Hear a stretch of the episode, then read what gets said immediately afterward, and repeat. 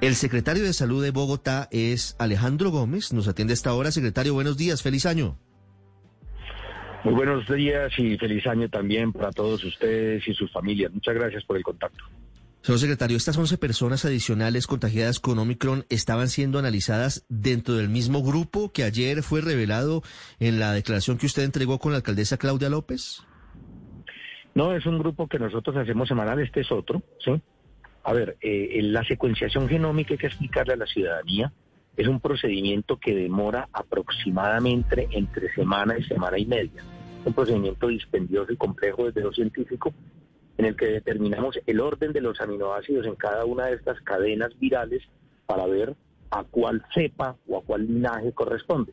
De modo que simplemente la actualización que nos hacían de otro grupo que estábamos revisando, entonces, como usted bien lo dijo, de la misma manera que decíamos ayer que de 67 teníamos 15 positivos, en este caso pues tenemos 11 más que siguen guardando la misma proporción, siguen siendo aproximadamente el 22-23% de las muestras realizadas, pero pues se confirma la circulación de Omicron en la ciudad de Bogotá, como no podría ser de otra manera.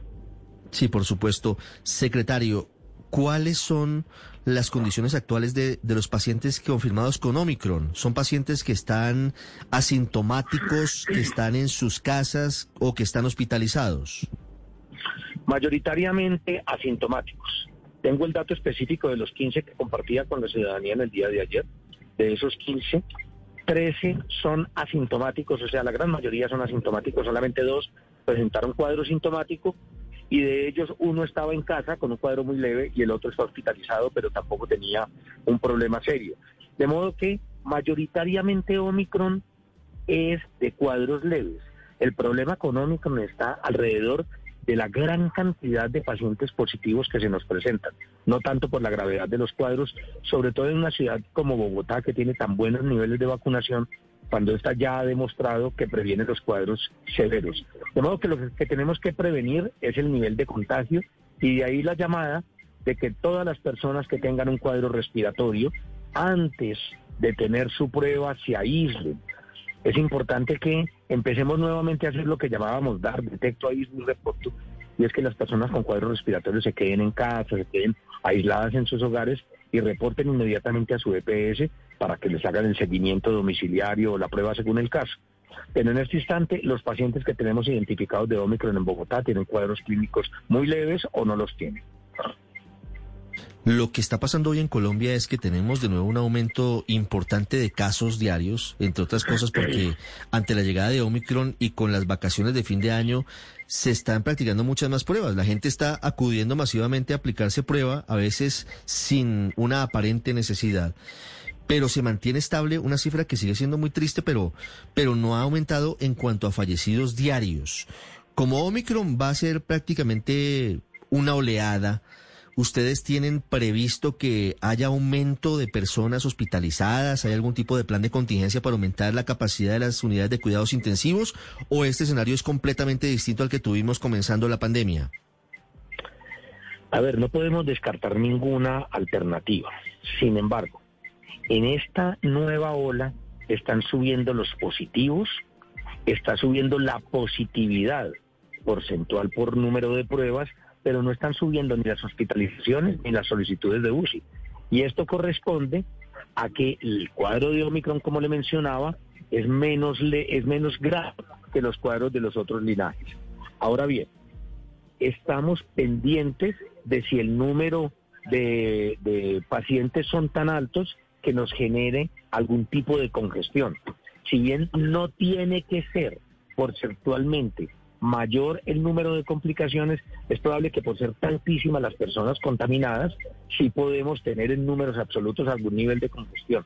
La red hospitalaria está preparada, estamos eh, de la mano también del Ministerio y de, de las EPS haciendo todos los ajustes necesarios como los hicimos en los picos anteriores, esperando que este sea bastante más benéfico, si me permite el término, bastante menos grave.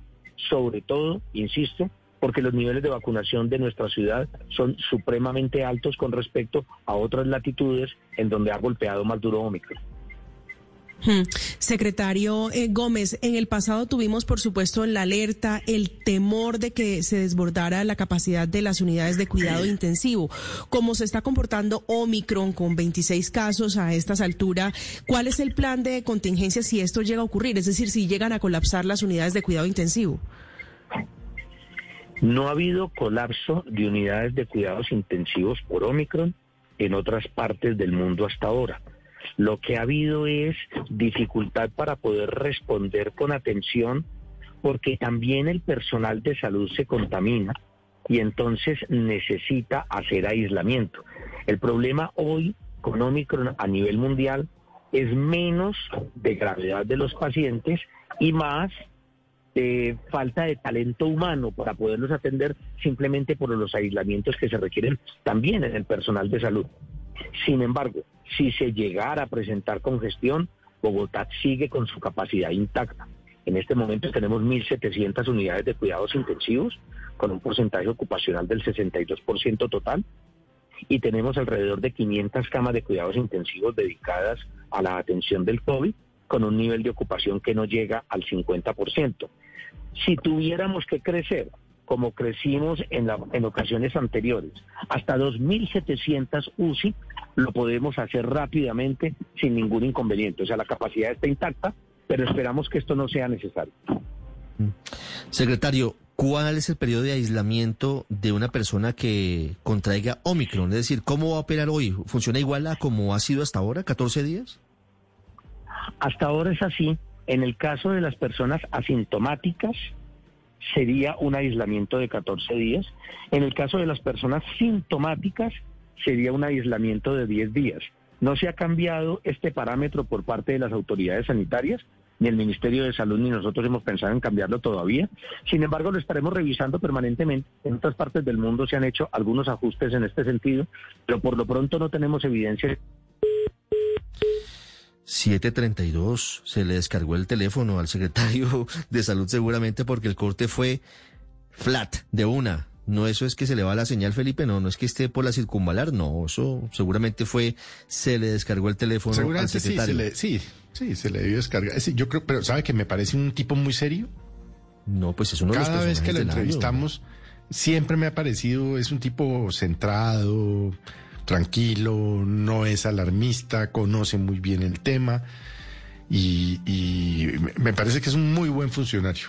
Hay que decirlo, así como criticamos a veces, pues también debemos ser justos y cuando el buen funcionario eh, pues cumple con sus labores, hay que elogiarlo, me parece muy bueno. No lo conozco, pero distinto de las veces que lo hemos entrevistado acá, pero me parece muy, muy bueno en contraposición a otros que son más malos que el berraco y no se los voy a decir quiénes son, para no amargarle. Debería, debería, hagamos el top 10, ¿no?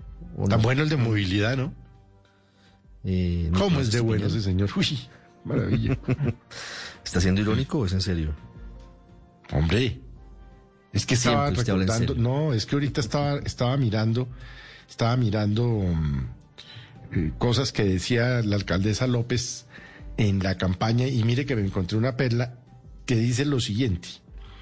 ¿Usted extendería el pico y placa? Le preguntaron. Y dice, no, no extendería el pico y placa porque lo que ha producido es que se ha duplicado el parque automotor. La gente dice, ah, pico y placa, entonces compro otro carro, entonces compro moto y lo que terminamos peor de trancados porque el remedio es peor que la enfermedad. Sí, Felipe, pues es que ¿no? Esos son los políticos, Felipe. Una cosa es en campaña y otra cosa es cuando Voy a manejar la policía. Bienvenido a la realidad, hermano. 734. Recupera el secretario, tiene solamente un minuto. Juan Camilo, la última pregunta que me parece importante para los que se quedaron en Bogotá. Sí, secretario Gómez, si yo lo invitara esta noche a mi fiesta de fin de año, ¿cuáles serían las recomendaciones? Hay que tener un límite de personas en la casa, una copa personalizada, no darse abrazos para felicitarse en el fin de año. Primero le agradecería mucho su generosidad, eh, pero en segundo lugar, sí, la recomendación sería, número uno, que no sea un grupo muy grande. Esto pues es muy ambiguo, que no sea un grupo muy grande. En otras partes del mundo se ha planteado que no sean más de dos grupos familiares. O sea, que sea una fiesta familiar, que no sea el gran parrandón que hemos tenido en otras épocas, porque en realidad la situación no es la más adecuada. Número dos, que no haya nadie que tenga síndrome gripal. Si alguien tiene un resfriado, si alguien tiene un malestar, pues no debe estar en la fiesta definitivamente, esa persona no debe asistir. Y número tres, que tengamos en la medida de lo posible un espacio aireado para poder estar juntos.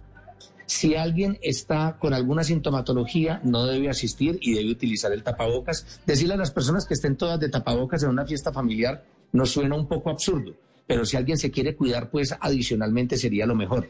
Su recomendación de que cada uno tenga su copa es supremamente sana, qué bueno que así fuera, pero en realidad tenemos un 31 de diciembre un poquitico harto nuevamente. Con la llegada de Omicron tenemos muchísima posibilidad de contagiarnos entonces, todos nos vamos a reunir, hagámoslo en familia, hagámoslo con grupos pequeños y que no haya nadie que, no, que tenga un síndrome gripal. Bueno, ahí están las recomendaciones y bienvenido siempre a la fiesta de Año Nuevo, por supuesto. Secretario de Salud Alejandro Gómez, feliz año para usted, para sus funcionarios. Gracias por haber entregado durante todo este año la información para los bogotanos. Gracias por haber atendido a veces nuestras impertinencias. Y aquí estamos, aquí estamos pendientes siempre de lo que pase con la salud de los bogotanos y de los colombianos. A ustedes muchísimas gracias. Sea este el momento de agradecerles enormemente. Han sido ustedes muy generosos con su espacio los medios de comunicación son la manera de nosotros llegar a la ciudadanía, son una herramienta de salud pública fundamental y de mi parte solamente reconocimiento, agradecimiento y los mejores deseos para todo el equipo de trabajo y para sus familias en este nuevo año.